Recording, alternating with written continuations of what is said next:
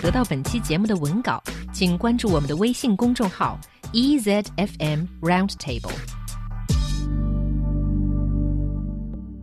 If you want to break up with me, you have to return the 10 roasted chickens I sent you. Now, this is not said by me. It's made by a young person, a young man in Henan province. After a policeman mediates, the girl agrees to return 5 roasted chickens instead of 10. 焦作街头的一对情侣闹分手，男友称分手可以，得赔我十只烧鸡。在民警的调解下，姑娘答应赔五只。Hilarious it may be, but this actually touches upon a sensitive topic among couples.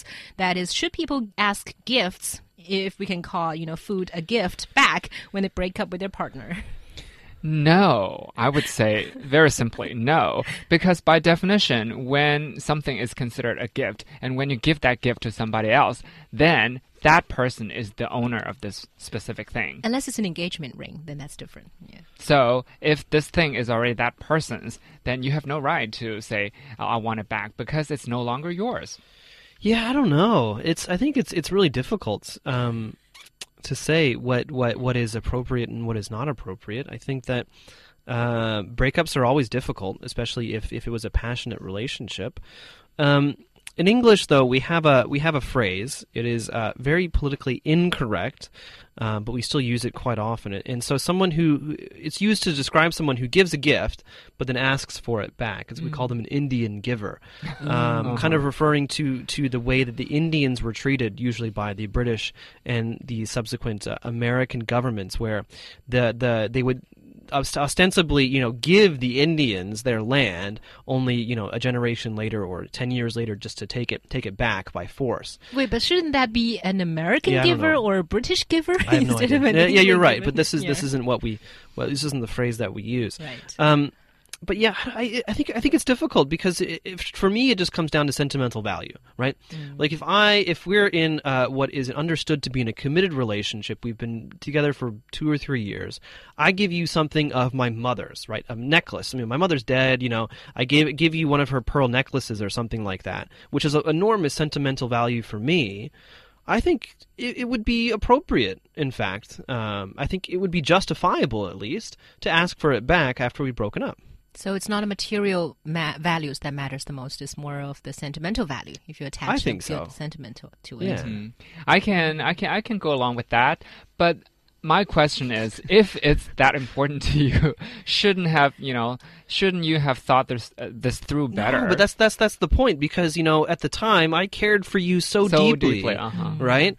And maybe and maybe this man and you know cared so deeply about the chickens that he was giving this woman. Now he's asking for them back. Well, what sentimental value does he attach to maybe chicken? He, I don't please? know. Maybe he wrote, wrote, you know, raised them himself and yeah. treated him like yeah, family. I don't think so. Well, I think I I do agree with that. I, I do agree with what John said. You know, when there's a big sentimental value attached to that item, then it's okay. But if it's food, if it's perishable items. Well, I mean, it's appar- apparently some people are making jokes like uh, you know a man asking for his sperm back. I don't know if it's or a joke. A, a it's man, probably a real thing. Or a man ask uh, you know his ex to cover half of the condom money. I mean, that's obviously um, perishable items. no, this right. is getting weird.